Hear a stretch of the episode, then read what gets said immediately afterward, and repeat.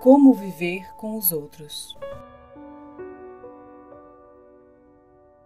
A ciência mais difícil que até hoje encontramos foi a de viver em conjunto. E o mais interessante é que precisamos desse intercâmbio para viver. A lei nos condicionou a essas necessidades biológicas e espirituais. A própria vida perde o sentido se nos isolarmos das criaturas. Elas têm algo que, que não possuímos e nós doamos a elas certos estímulos que a natureza lhes negou. Vemos nisto a presença de Deus, levando-nos ao amor de uns para os outros. E assim aprendemos a amar por amor.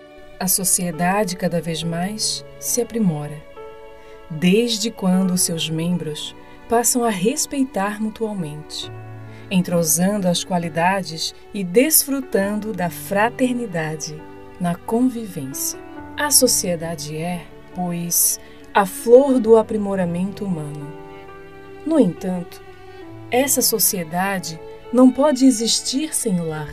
Ela se desarmoniza se deixar de existir a família, que é o sustentáculo da harmonia, que pode ser desfrutada pelos homens em todos os rumos de seus objetivos.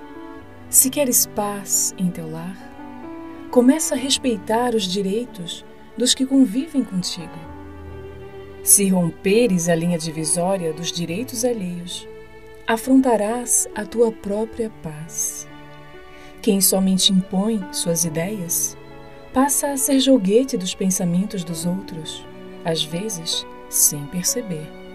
Estuda a natureza humana pelos livros e pela observação que a experiência te dirá os caminhos a tomar e a conduta a ser seguida. Vê como falas a quem te ouve e como ouves a quem te fala. E neste autoaprendizado, as lições serão guardadas em lugares de que a vida sabe cuidar. Não gastes teu tempo em palavras que desagradam, nem em horas de silêncio que desapontam Procura usar as oportunidades no bom senso que equilibra a alma. Procura conversar com os outros na altura que eles já atingiram. Isso não é disfarce, é respeito às sensibilidades. É sentir-se irmão de todos em todas as faixas da vida. Ao encontrares uma criança, não passas a ser outra para que ela te entenda? Assim, deves fazer nas dimensões da vida humana em que te encontras. A felicidade depende da compreensão, que gera caridade, que gera amor. Conviver com os outros é realmente uma grande ciência, é a ciência da vida. Fomos feitos para viver em sociedade se recusarmos, atrofiamos-nos.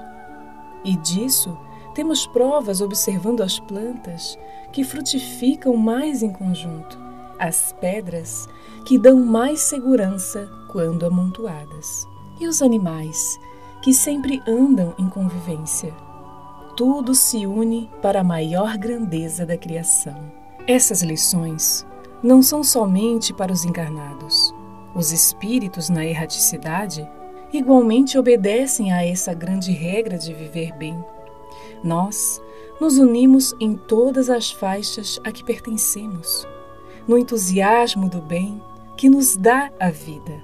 Aprendamos, pois, a conviver, a entender e respeitar os nossos irmãos que trabalham e vivem conosco, que tudo passará a ser para nós motivo de felicidade onde enxergaremos somente o amor.